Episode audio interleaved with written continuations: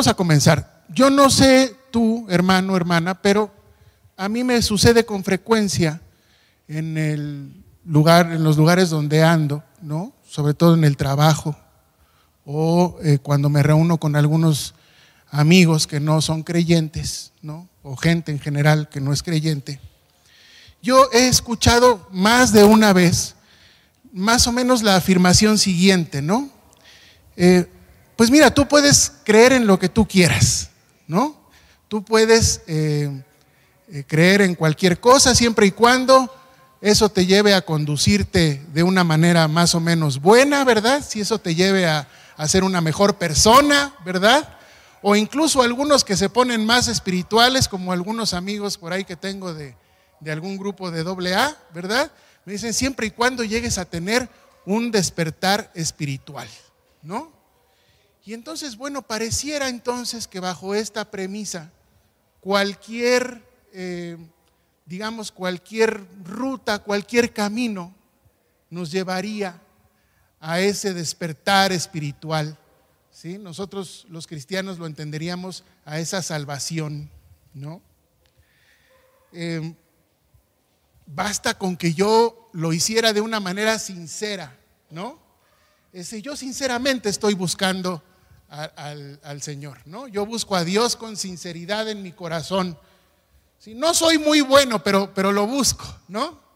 Este, y bajo esa premisa entonces el ser humano anda buscando alternativas de cómo llegar al Señor, como si todos los caminos fueran válidos. ¿Te acuerdas de aquella afirmación que muchos de nosotros conocemos como un dicho, ¿no?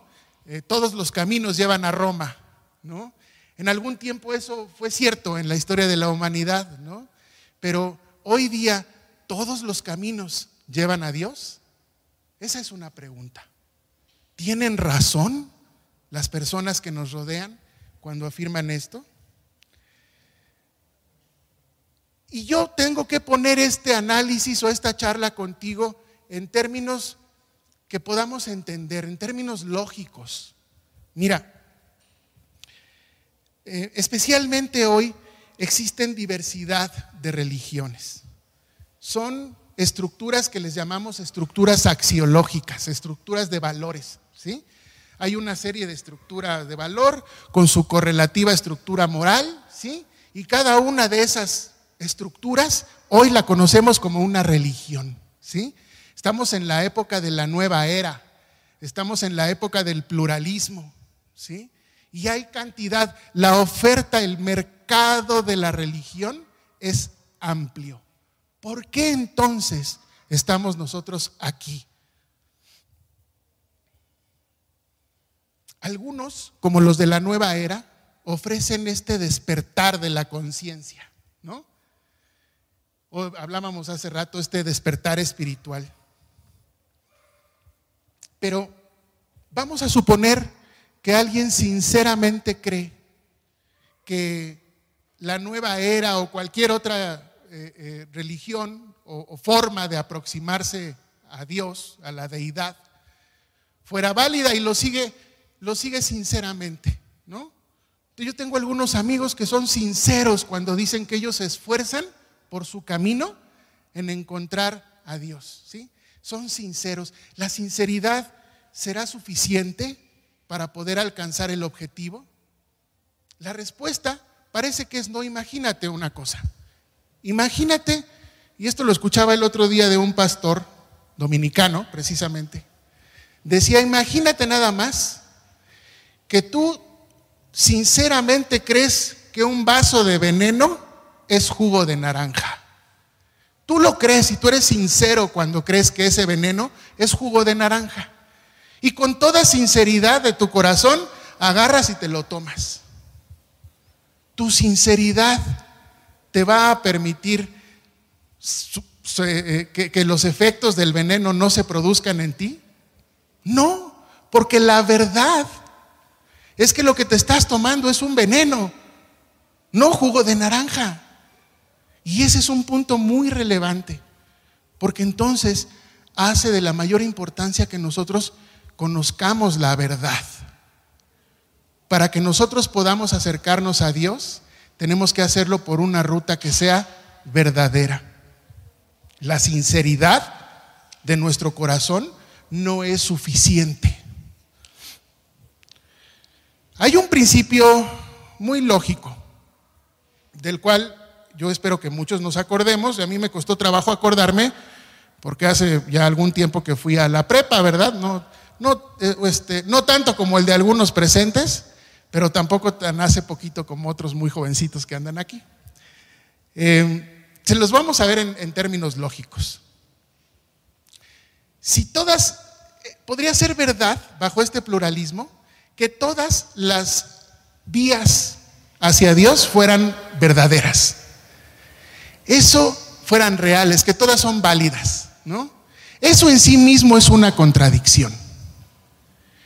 No hay forma de que una ruta que es excluyente de las otras sea válida y las otras también. No hay forma, en estricta lógica.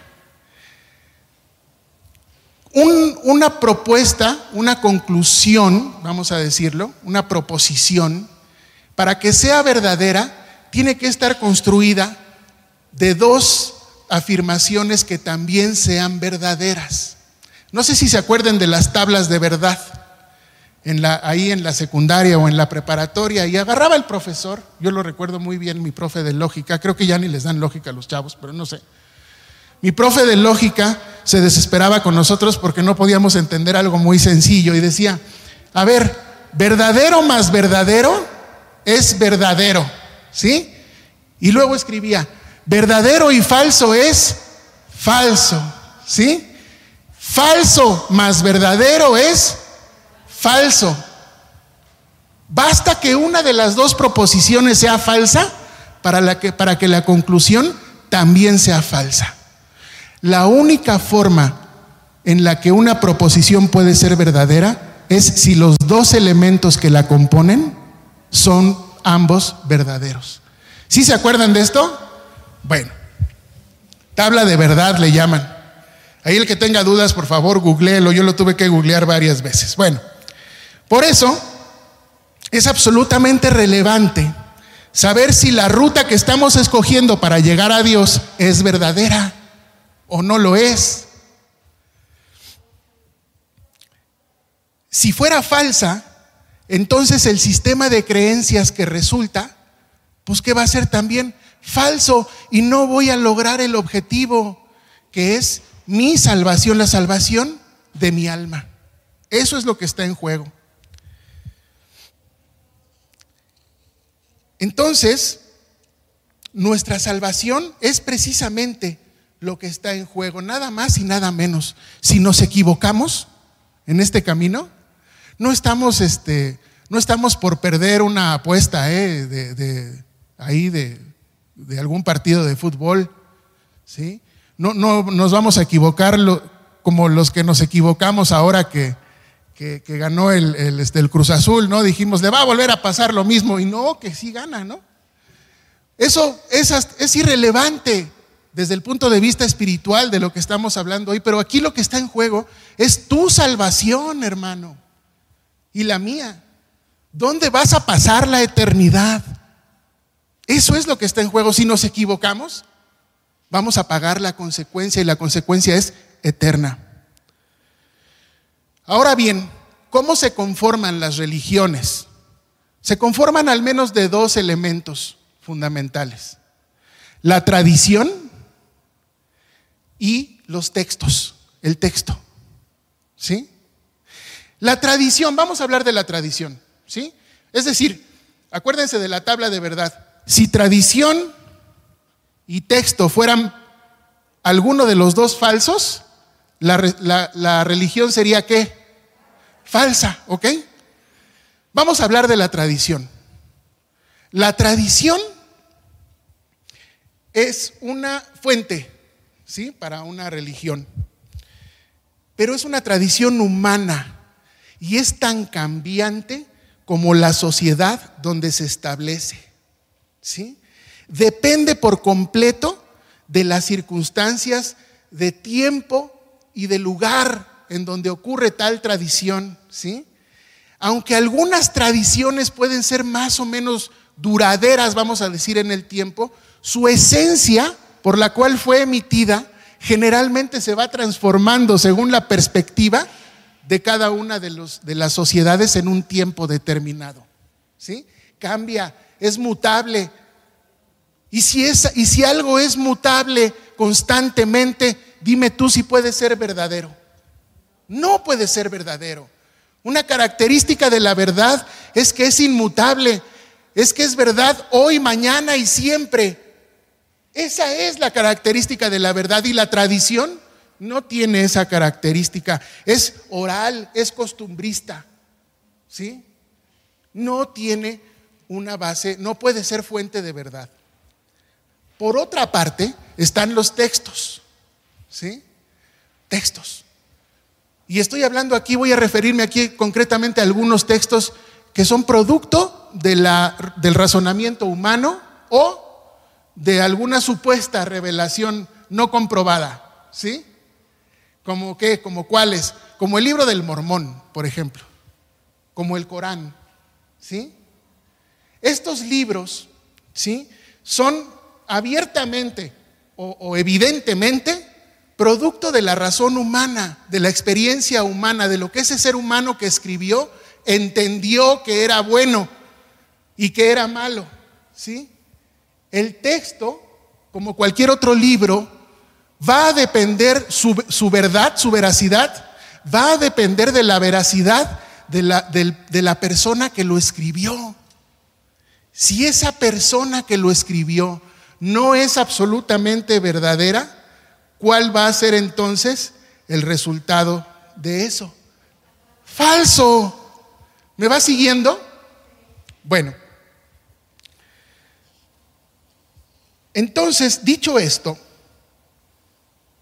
vamos a tendríamos que llegar a la siguiente conclusión de lo que hasta ahorita hemos platicado. En lugar de lo que nos dicen nuestros cuates en el mundo, ¿sí? No sería cierto que todas las religiones fueran verdaderas, fueran una ruta válida para llegar a Dios. Eso ya, conforme lo que acabamos de analizar, eso sería falso. Más bien, tendríamos que concluir que todas las religiones son qué? Falsas. ¿Sí? Ok. Pero ¿qué pasa? Fíjate bien, y esta es la diferencia. ¿Qué pasa? Si el autor de un texto, si tú eliminas la tradición y el autor del texto, fuente de, esa, de esa construcción, ¿sí? de esa religión, vamos a llamarle, ¿qué pasa si el autor de ese texto es absolutamente constante, absolutamente infalible y absolutamente verdadero. ¿Qué pasa con ese texto? Sería un texto verdadero. ¿Sí? Entonces, eso nos permitiría concluir que si el texto sobre el cual se funda la creencia es verdadero, entonces esa creencia o religión sería que también verdadera. ¿Sí? Así sucede con la Biblia y el cristianismo. Por eso estamos aquí. En primer lugar, las escrituras declaran reiteradamente que son la palabra de Dios. Los profetas en el Antiguo Testamento apelaron a ella como fundamento para las promesas y los juicios divinos.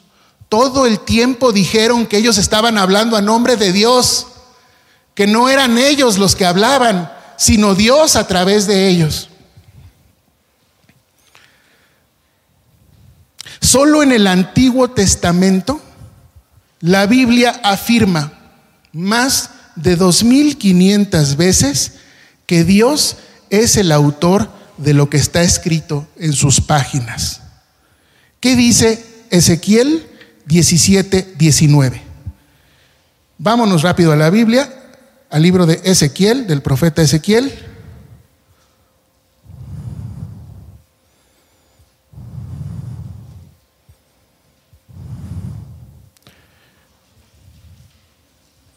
Capítulo 17, verso 19. Te lo voy a leer, dice la palabra de Dios. Por lo tanto, así ha dicho Jehová el Señor, vivo yo que el juramento mío que menospreció y mi pacto que ha quebrantado, lo traeré sobre su misma cabeza. ¿Cómo dice? ¿Cómo inicia? Dice, así ha dicho Jehová el Señor. ¿Sí? ¿Y qué dice Isaías 52, 4? Vámonos con otro profeta. Isaías, un libro antes, Isaías 52, 4. Dice la palabra de Dios. Isaías 52, ya estoy en otro, disculpen ustedes, Isaías 52, 4 dice la palabra de Dios, porque así dijo Jehová el Señor. Mi pueblo descendió a Egipto en tiempo pasado para morar allá y el asirio lo cautivó sin razón, porque así dijo quién? Jehová, ¿sí? Y también la Biblia dice lo mismo desde el principio hasta el fin del Antiguo Testamento. ¿Qué dice Génesis 1.3? Vámonos rápido a Génesis 1.3. Génesis 1, capítulo 3. Dice la palabra de Dios, y dijo Dios, sea la luz, y fue la luz. ¿Quién dijo? Dios. ¿Sí? Y vámonos hasta el final del Antiguo Testamento, a, a, a Malaquías 4.3. Malaquías capítulo 4, verso 3, dice la palabra de Dios, hollaréis a los malos, los cuales serán ceniza bajo las plantas de vuestros pies, en el día en que yo actúe, ha dicho Jehová de los ejércitos, ha dicho Jehová, no dice, ha dicho Malaquías, no dice, es lo que Malaquías entendió, no, dice que lo dijo, ¿quién? Jehová, ¿ok? Ahora bien, la, expresión, la palabra de Dios, ¿sí?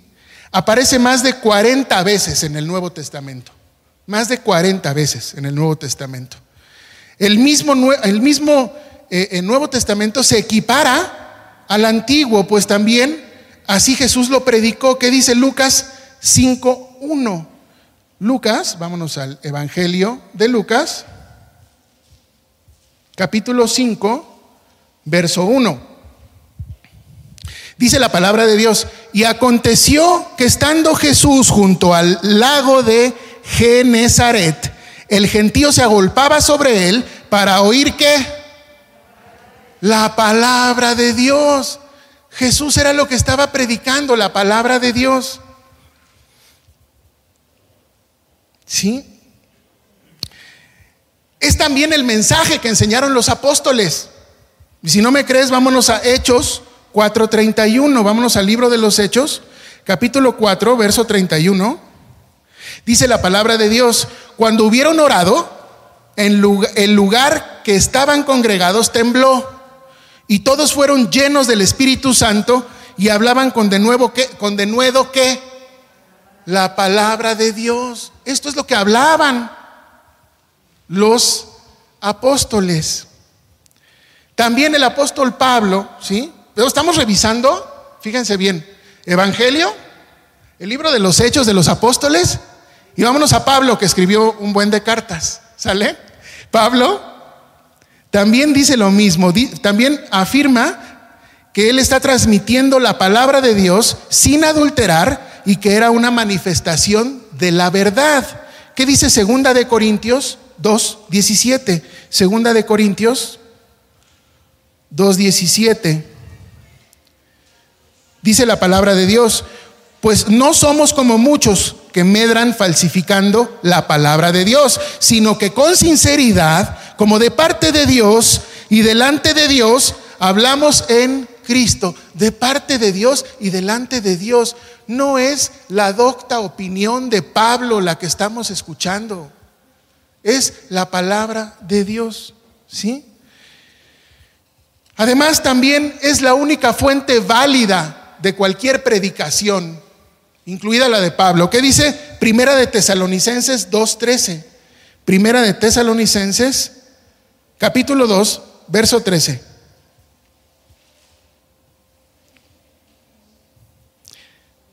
Dice la palabra de Dios, por lo cual también nosotros, sin cesar, damos gracias a Dios de que cuando recibisteis la palabra de Dios que oísteis de nosotros, la recibisteis no como la palabra de hombres, sino según es en verdad la palabra de Dios, la cual actúa en nosotros, en vosotros los creyentes. La palabra de Dios es la fuente de la predicación también en el Nuevo Testamento. Todo lo anterior que te acabo de decir, porque alguien podría, podría comentar, a mí me lo han dicho, bueno, sí, pero ¿cómo puede ser la Biblia su propia fuente? ¿No? De veracidad. Vámonos a compararla con, tenemos que hacer un comparativo, ¿sí? Con independencia de que al menos las tres religiones más importantes del orbe, el cristianismo, el, los musulmanes y el judaísmo, reconocen a la Biblia como la palabra de Dios. ¿Sí? Esa es una cosa. Otra. Ningún otro texto, ninguno, ni el Corán, ni el libro del Mormón, ni ningún otro texto similar, sería o ha sido jamás tan soberbio como para declararse a sí mismo que es la palabra de Dios. ¿Sí? o sea, no se han atrevido, pues. El único texto que dice ser la palabra de Dios es la Biblia, ningún otro, ¿eh? Además, si esto fuera poco, podemos contemplar con claridad los efectos de este texto de la Biblia en el mundo, en las naciones y en los individuos. Hermanos, hay un antes y un después de Cristo. No hay un antes y un después de Mahoma, ni de Buda, ni de nada. Solo hay un antes y un después de Cristo. Y ya. Ahora, contempla tu vida. Si tú eres cristiano y ya llevas tiempo, ¿no?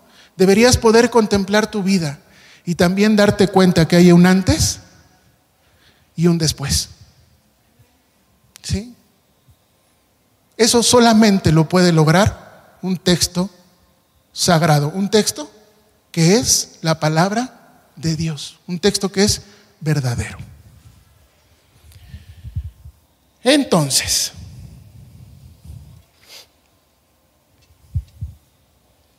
lo contrario a ese pluralismo del que hemos estado hablando, este que afirma que todas las rutas son buenas para llegar a Dios, lo contrario de eso sería una cosa que se llama exclusivismo.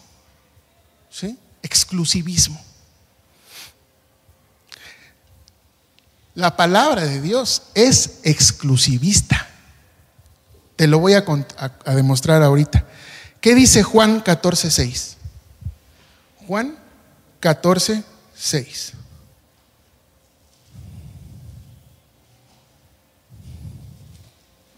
Dice, la palabra de Dios.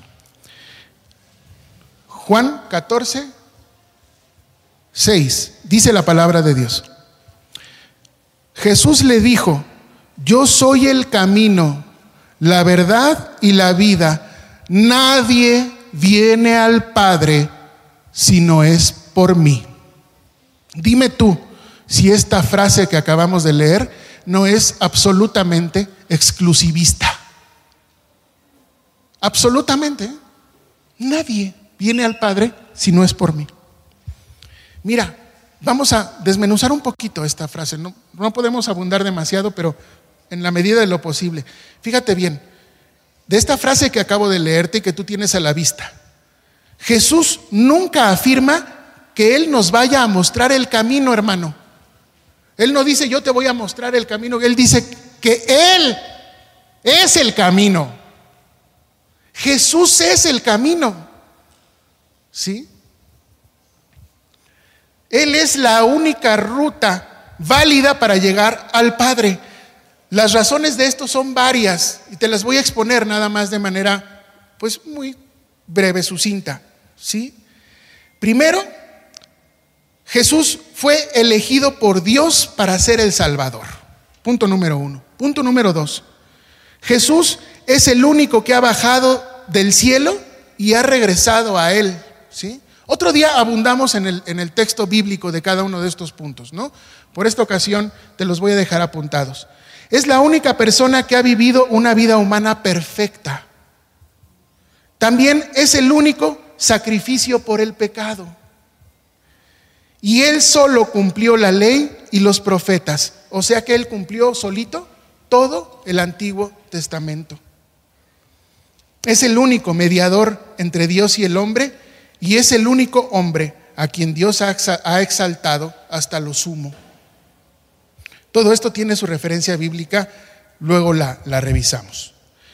Jesús tampoco clama conocer la verdad. Jesús no dice, oye, yo conozco la verdad y te la voy a compartir, ¿no? Jesús dice que Él es la verdad, ¿sí? Lo que significa que el Señor afirma de sí mismo que Él es el parámetro de toda verdad. ¿Qué dice Juan 18, versos 31 a 32? Juan 18,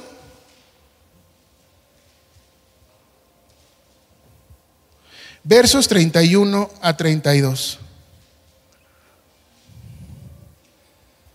Dice la palabra de Dios. Entonces les dijo Pilato, ¿sí? Mm, mm, mm, Juan 18, 31 y 32, ¿sí, verdad? Sí. Entonces les dijo Pilato, tomadle vosotros y juzgadle según vuestra ley. Y los judíos le dijeron, a nosotros no nos está permitido dar muerte a nadie para que se cumpliese la palabra que Jesús había dicho, dando a entender de qué manera iba a morir. Jesús había dicho esa palabra, ¿sí?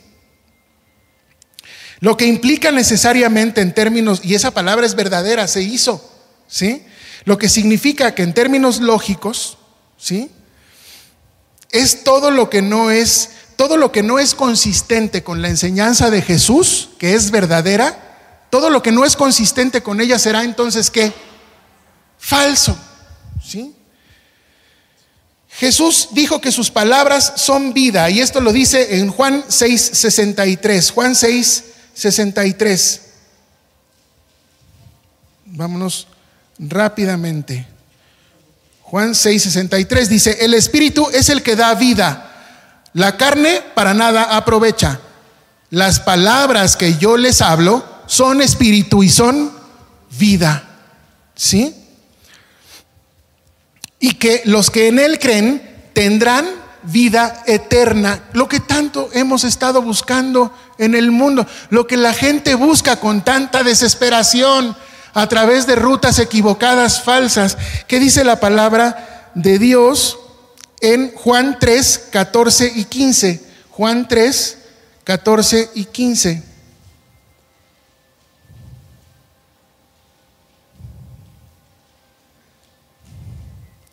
Dice la palabra de Dios, y como Moisés levantó la serpiente en el desierto, así es necesario que el Hijo del Hombre sea levantado. ¿Para qué? Para que todo aquel que en él cree no se pierda, mas tenga vida eterna. ¿Sí? Esta es la respuesta verdadera a la pregunta sincera de todo ser humano que busca llegar a Dios, que busca un despertar espiritual, vamos a decirlo, que busca, que anhela ese contacto con Dios. La misma Biblia señala que el Señor Jesús, al Señor Jesús, del Señor Jesús, que en Él están escondidos todos los tesoros de la sabiduría y del conocimiento. Todos los tesoros, o sea, toda la verdad está en Él. ¿Qué dice Colosenses 2.3? Colosenses 2.3.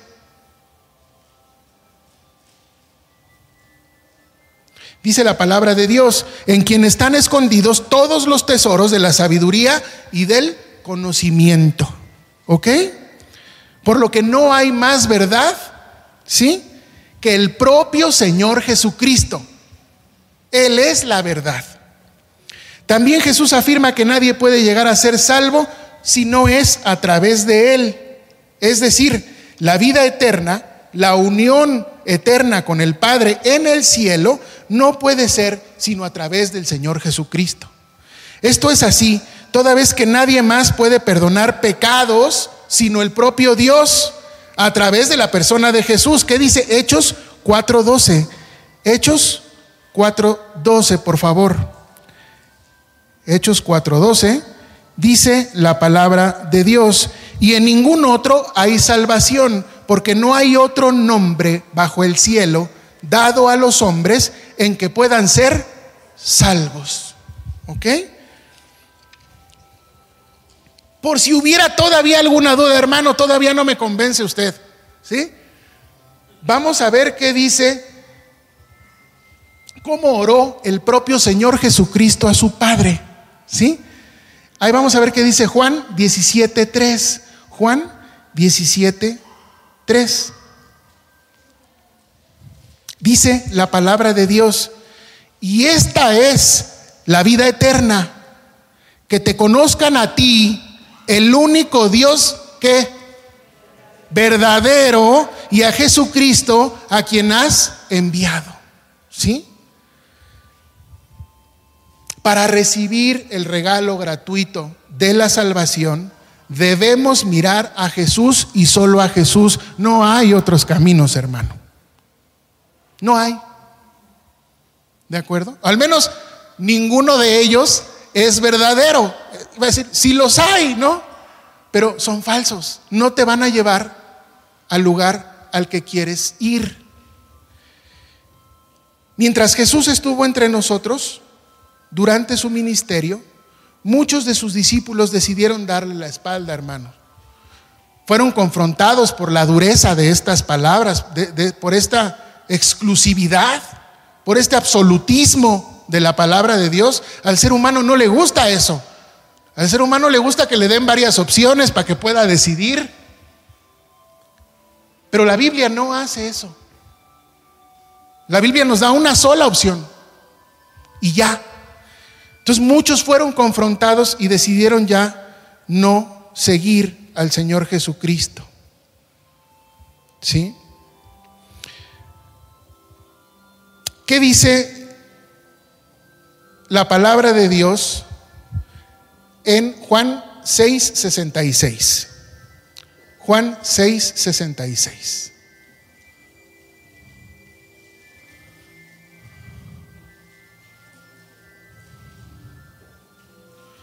Dice la palabra de Dios. Desde entonces muchos de sus discípulos volvieron atrás y ya no andaban con él. ¿Sí?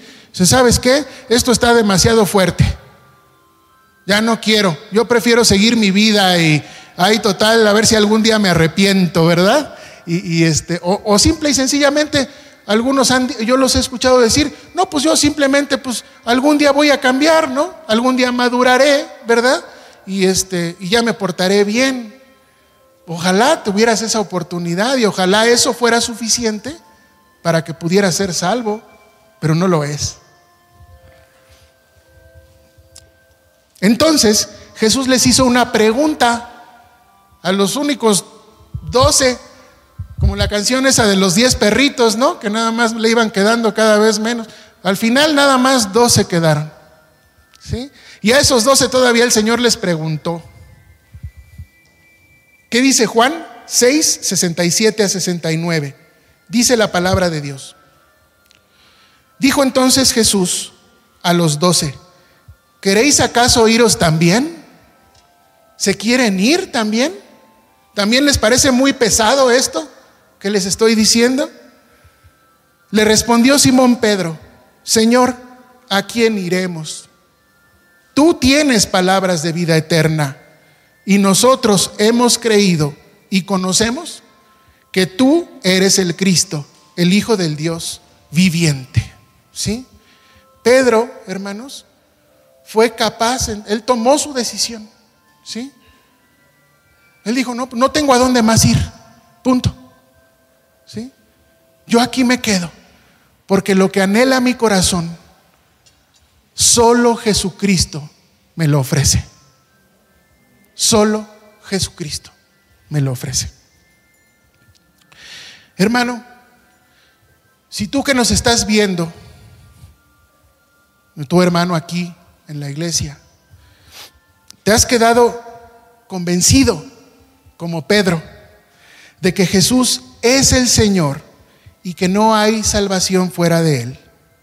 Eso, hermano, solo puede ser por la obra del Espíritu Santo en tu vida. Vamos a ver rápidamente qué dice Primera de Corintios 12, 3.